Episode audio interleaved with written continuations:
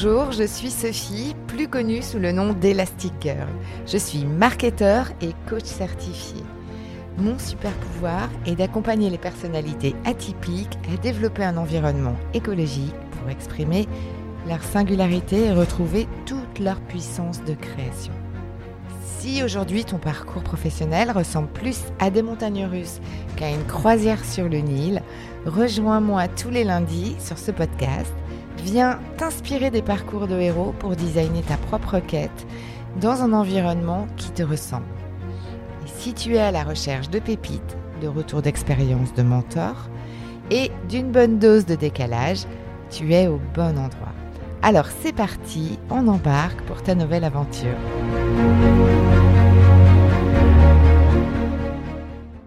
Hello, je suis ravie de te retrouver pour ce nouvel épisode autour de quelque chose dont on parle beaucoup et qui est un petit peu le, pour moi le, miroir aux alouettes, c'est le besoin de sens dans son job. Tous les managers essayent de donner du sens, de donner finalement plutôt une direction les RH, les directions de communication vont euh, lancer des projets autour de l'identité de la marque, autour de la mission de l'entreprise pour créer du sens et effectivement pour, euh, a priori, embarquer les collaborateurs. Et ça, c'est très à la mode et j'ai envie de dire que, voilà, malgré les circonstances un peu particulières des quelques dernières années dans lesquelles euh, on a été plongé avec la crise du Covid, on n'a jamais eu autant d'entreprises qui se sont intéressées au sens dans l'entreprise et on n'a jamais eu autant de perte de sens dans les organisations, euh, de burn-out, etc., etc. Donc, l'idée ici, c'est pas de vous sabrer le moral, hein. c'est vraiment pas ça mon objectif, mais c'est d'aller réfléchir sur comment ça se décline finalement le sens euh, dans notre quotidien en tant que salarié ou en tant qu'indépendant, et surtout essayer de comprendre ce qui se cache derrière ce sens.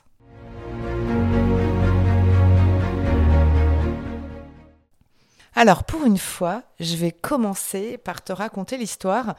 d'une ingénieure commerciale, Nathalie, que j'ai donc suivie en coaching après son burn-out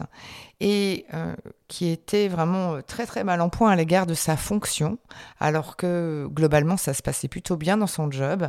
Et on a essayé de décortiquer et de comprendre euh, ce qui l'avait amené à ce burn-out pour qu'elle puisse ensuite trouver des solutions et surtout identifier dans quel cadre elle souhaitait aller retravailler pour, pour ne pas se retrouver une deuxième fois dans cette situation-là. Faut avouer qu'elle n'avait pas exactement compris ce qui lui était arrivé. Elle s'est laissée emporter par une spirale et euh, je vais t'expliquer en quelques mots euh, comment, euh, comment ça s'est passé. Alors en fait, en tant qu'ingénieure commerciale, elle a été dans une entreprise avec une forte mission de service à l'égard de ses clients. Et elle était un peu l'interface entre le client et l'entreprise. Et elle se positionnait vraiment en tant qu'avocat du client.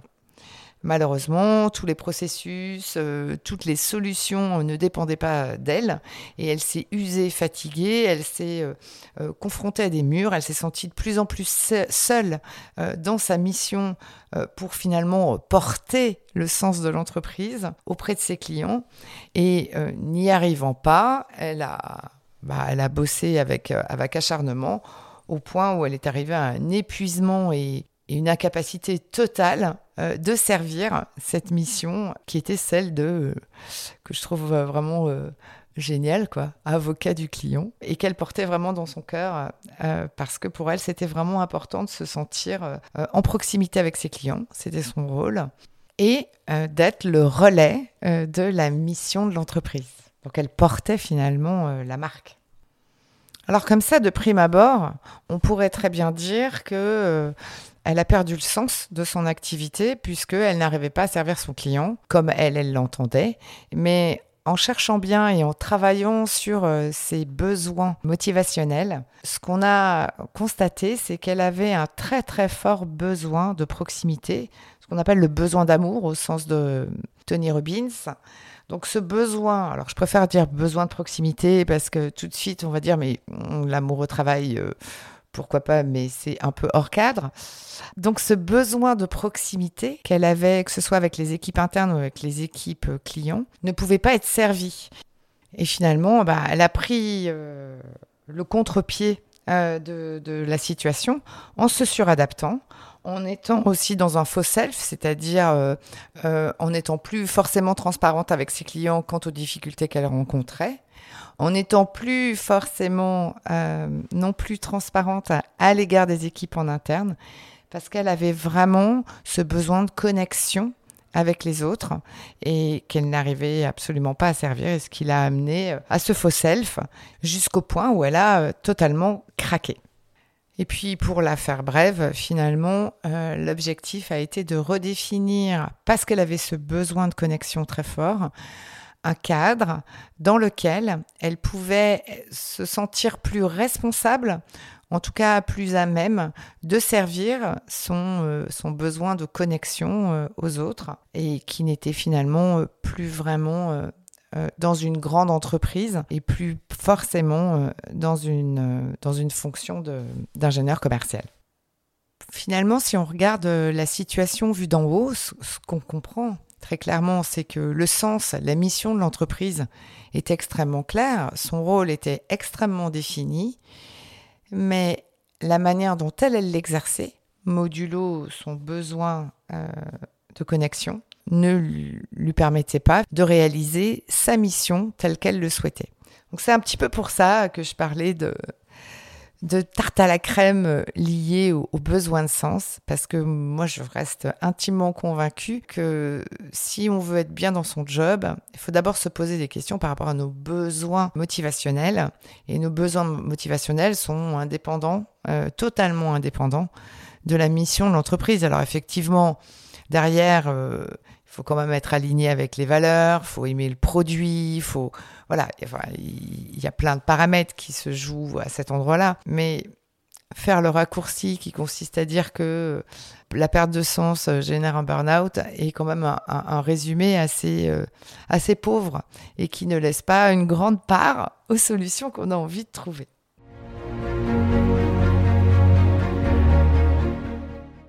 Et puis alors, parce que moi j'adore mes héros, bien sûr, et ils reviennent assez souvent euh, dans mes épisodes, je voulais te parler, enfin te reparler de Forrest Gump. Parce que euh, bah, Forrest Gump, il a un, besoin de connexion extrêmement fort. C'est d'ailleurs une des raisons pour lesquelles toute sa quête qu'il mène pendant 30 ans, il la mène au travers du regard des autres. Il sert en fait pendant des années la quête de son université, la quête de son pays lorsqu'il part à la guerre du Vietnam, la quête de son ami Booba, qui, euh, après son décès, euh, l'embarquera sur un crevettier euh, au point de créer la Booba Shrimp Company. Et finalement, ce besoin de connexion, ce besoin d'amour, c'est, ça n'est que après son périple de trois ans qu'il se rend compte que son retour au pays, euh, sa reconnexion avec sa famille, euh, son mariage et le fait de créer sa propre famille va faire du sens. Alors effectivement, le sens devient la conséquence de ce besoin de connexion. Mais définitivement, c'est toujours très intéressant d'aller regarder comment Forrest Gump, et là je t'invite à aller te plonger dans l'épisode 1 de la saison 1 de mon interview avec Forrest Gump, pour vraiment comprendre comment toute sa vie, il a été totalement drivé par ce besoin de connexion, en premier lieu au travers des autres, de ses mentors, et finalement des enjeux et des objectifs des autres, pour ensuite vraiment en, faire son propre chemin de vie euh, écologique. Ce qui est intéressant dans cet exercice, c'est qu'effectivement, en jouant euh, les parallèles, il y a peut-être des choses que tu risques de reconnaître chez toi ou dans la manière dont toi tu fonctionnes sur ce besoin de connexion et que tu peux aller voir euh, ou en tout cas détecter au travers de son parcours. Je t'invite vraiment à faire l'exercice parce qu'il y a peut-être des pépites que tu peux aller chercher.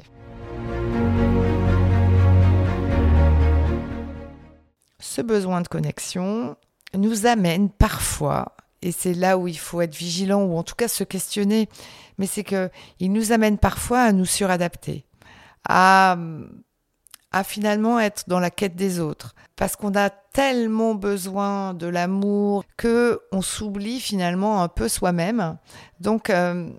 ce besoin-là est un besoin un peu piégeux parce que voilà, il va nous emmener sur du faux self, il va nous emmener euh, euh, sur de la suradaptation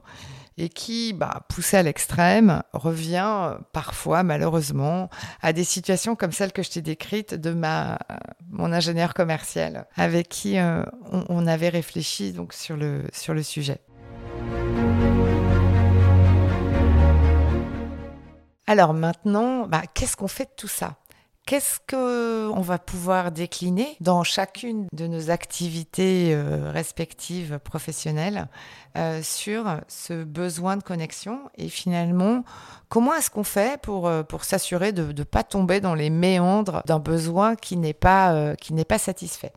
Alors très concrètement, comment est-ce qu'on gère ce besoin de connexion? Alors évidemment, on n'est pas tous égaux hein, face à ce besoin de connexion. On n'a pas tous besoin de se sentir en proximité ou relié avec les autres dans son job. Mais en même temps, je te fais relativement confiance sur le fait que tu n'as pas envie de travailler sur une île déserte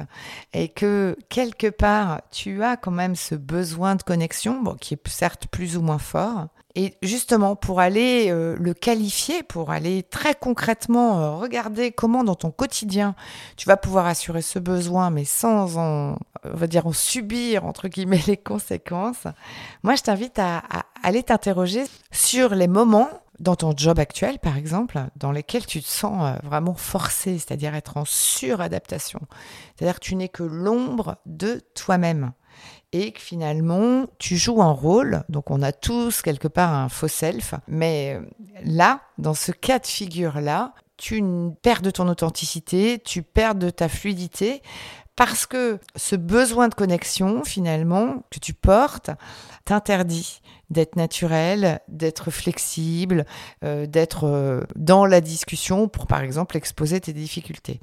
Ça, c'est intéressant parce que ce sont les premières pistes qui font qu'à un moment donné, en accumulant les difficultés, euh, si jamais tu te retrouves dans, un cas de figure un peu, un peu extrême,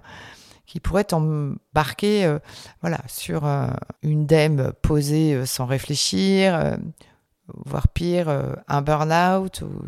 ou une crise émotionnelle forte, enfin en tout cas quelque chose qui est un petit peu la soupape de sécurité qui fait que tu as déjà dépassé la ligne. Alors moi, mon besoin de connexion, il est essentiel. Et si tu es toi-même déjà en mouvement pour aller créer plus d'écologie dans ton nouveau job, n'hésite pas à me contacter ou à expérimenter mon cadeau découverte sur l'accompagnement digital du storytelling des héros avec le lien que j'ai mis dans le descriptif de cet épisode. Et puis, n'hésite pas à transférer à tes amis ce podcast, à qui peut-être tu offriras un cadeau caché. Alors merci pour ton écoute et prends bien soin de tes besoins et à lundi.